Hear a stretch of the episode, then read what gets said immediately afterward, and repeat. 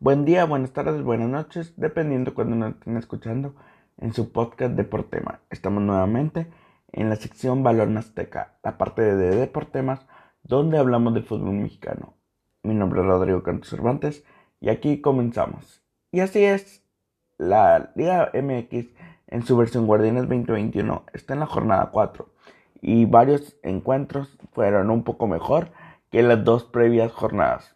Realmente no se podía ser peor que la jornada 2 y la jornada 3, aunque hubo uno que otro partido que también parecía partido de jornada 2 de una deportiva en cualquier ciudad de México. Realmente estuvieron aburridos un trío de juegos que ahorita más adelante vamos a analizar. Pero vamos con Juárez contra Chivas, que Juárez hundió más a Chivas en su crisis. Y así es, ¿por qué? Porque se cumplió la ley del ex, ya que Luis Fernando Tena venció a su ex equipo cuando el Lescano empezó la fiesta y un tímido Chivas con un gol de, de JJ Macías intentó alcanzarlos, pero ya había sido imposible, puesto que Juárez ya había metido dos goles. El partido terminó 1-2 a favor de Juárez y Chivas se hunde más en su mediocridad que ya ha sido prolongada por alrededor de seis años, a excepción de ese título que consiguió en el 2017, pero fuera de ahí, Chivas parece ser que no encuentra nuevamente la brújula y ver cosas, por ejemplo, dicen que Bucetich está en riesgo su, su estadía en Chivas. Yo no lo sé, no lo puedo garantizar, pero sí es necesario que Bucetich o cambia algo que está ahí pasando internamente en el equipo o este equipo se va a ir pronto a la UCA. Lamentablemente Chivas para su afición está en un decimoséptimo lugar, solo encima de Atlas que está en el 18, en el 10, decimoctavo lugar. Los dos equipos jaliscienses están penúltimos y últimos. Pero bueno, veamos cómo le depara el destino a Chivas, que no la tiene nada fácil ya que el próximo lunes va contra León en su casa. Por su parte, América no canta malas rancheras, y es que, pese a que no perdió, pero dejó ir la victoria contra Santos, ya que el partido terminó 1 a 1, con un gol de la bomba Henry Martín al 44 y un error que propició el gol de Muñoz. El error fue de Oscar Jiménez y el gol de Muñoz al 82.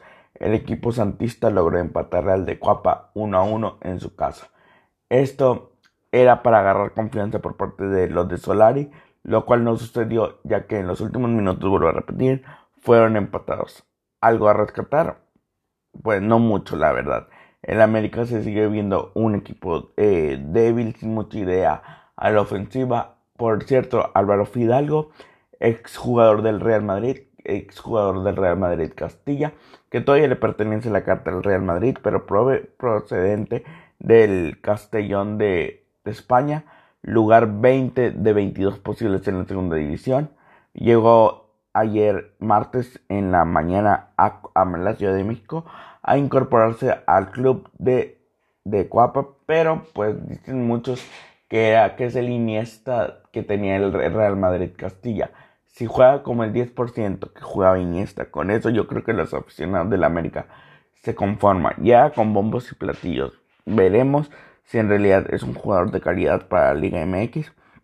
Y habría que investigar si es la primera vez que el América contrata a un extranjero de una segunda división. Sería muy interesante ver ese aspecto. Pero sí, Fidalgo llega y pues es una bala al aire. Como puede salir bien, puede salir mal. Cruz Azul, parece que Cruz Azul pita y esta vez le ganó a un débil Querétaro, la verdad, 4 a 1.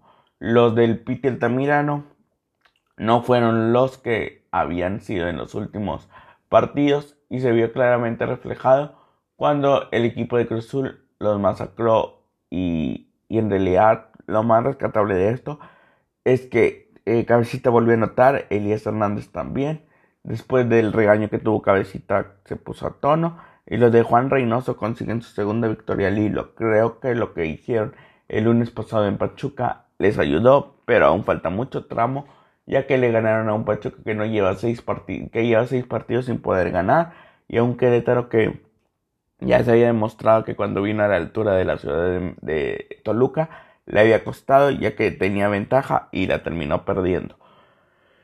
El equipo del pitcher también no es una incógnita, como puede jugar medianamente bien un partido, puede jugar mal otro partido y pues lo que había hecho contra Atlas. Y Pumas, que era su máximo rival hasta el momento, pues no se vio nada reflejado en el partido de Cruz Azul. veremos qué pasa con los de Cruz Azul, que por lo pronto llevan dos victorias seguidas, pues a ver si agarran confianza de ese modo. Hablando de Pumas, en un partido yo creo que el más aburrido de lo que va del torneo, un 0 a 0 horrible contra Atlas a las 12 del mediodía, doloroso para verlo, doloroso para analizarlo, para sacarse los ojos a cucharazos. Pumas no tuvo ninguna llegada al arco, tuvo cero llegadas y Atlas apenas dos en 90 minutos. Un partido que pudo haber pasado intrascendente y no pasaba nada. Lo único que hay que analizar de aquí es que el espejismo de, la, de Chivas, de Pumas, perdón, se va cayendo dramáticamente. Si no le puedes ganar a un Atlas que en cuatro partidos lleva un punto y lo acaba de sacar contigo, y, pero lleva cero goles, ¿a quién carambas le quieres ganar? Dios me ampare. Entonces, eh, el espejismo de Lilini se cae, el espejismo de Pumas se cae. Y nada, este Pumas así no llega a ningún lado este torneo. Y Atlas, pues ya, en paz descanse esta temporada, al parecer, no va a ningún lado. Diego Coca no ha podido inyectarle un poco de sangre a este equipo, ni siquiera un gol, es lamentable. El que nos representa o no nos representa en el Mundial de Clubes, Tigres, que a mi entender no nos representa, pero es eso harina de otro costal, eso es otro, eso está para otro tema, también muy interesante. Bueno, Tigres no pudo ganarle a los hidrocálidos del Necaxa, quedaron 1 a 1 y de hecho empezaron perdiendo.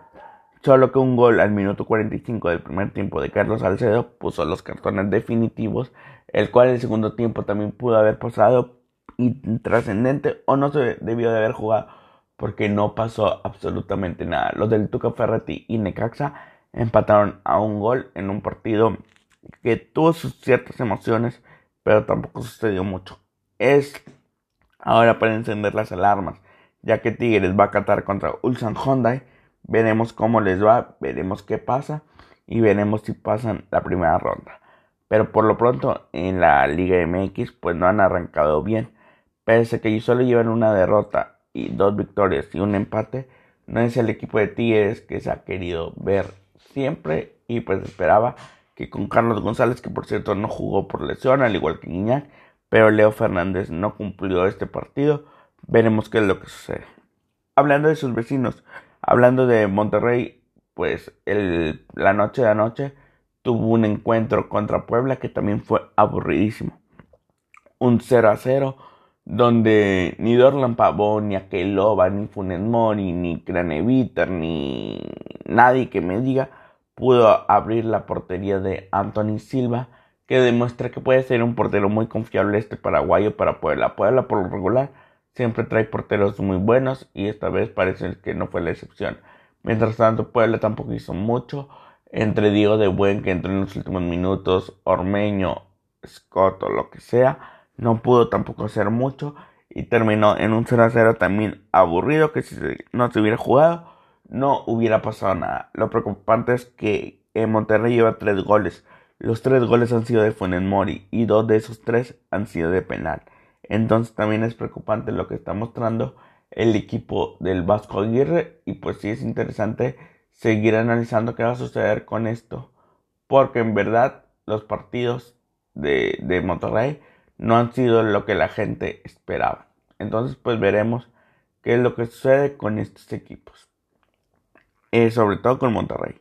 Vámonos ahora eh, con Tijuana, que parecía que se le escapaba la victoria, pero logró demostrar que tiene con qué.